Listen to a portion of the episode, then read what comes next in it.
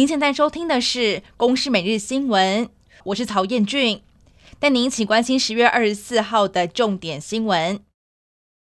海军陆战队疑似爆发重大的军品盗卖案，刚从美国采购回来的刺针飞弹发射筒疑似被外流盗卖。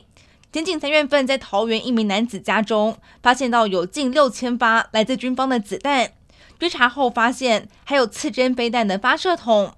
检方指挥了桃园市调处和国防部单位，传唤了五名被告，其中包含一名上尉和三名士官。海军陆战队指挥部也表示，确实有双联装刺针飞弹在射击后发射统一式的情况，全案不排除扩大调查。上午七点零五分，东盟海域发生了规模六点二的极浅层地震，包含宜兰、花莲和新北都是三级。结果十点五十四分，再次发生了规模五点一地震。震央是在东部海域，深度二十四点三公里。地震中心表示，这起地震是今年观测网内第一个规模六点二的地震。未来五天之内，不排除会有规模五点五到六的地震发生。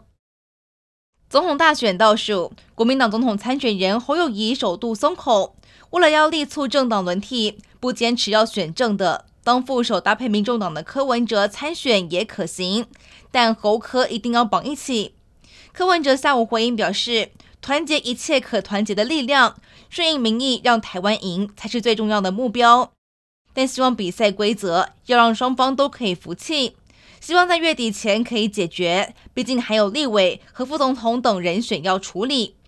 据民进党赖清德举行了第七场的国政发表会，聚焦社福政策。更承诺在当选之后会和社福团体定期见面。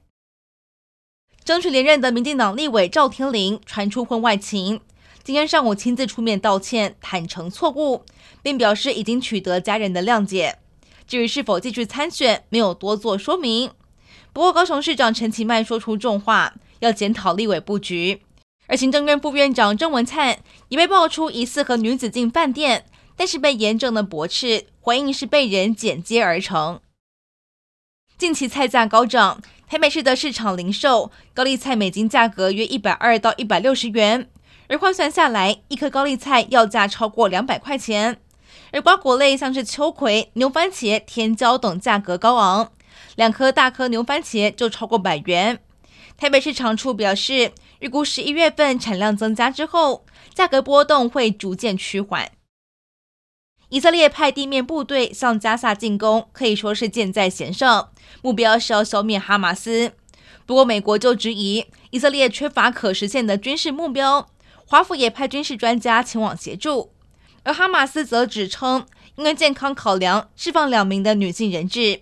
这也是继上个星期之后，哈马斯第二次释放人质。以上内容由公视新闻制作，感谢您的收听。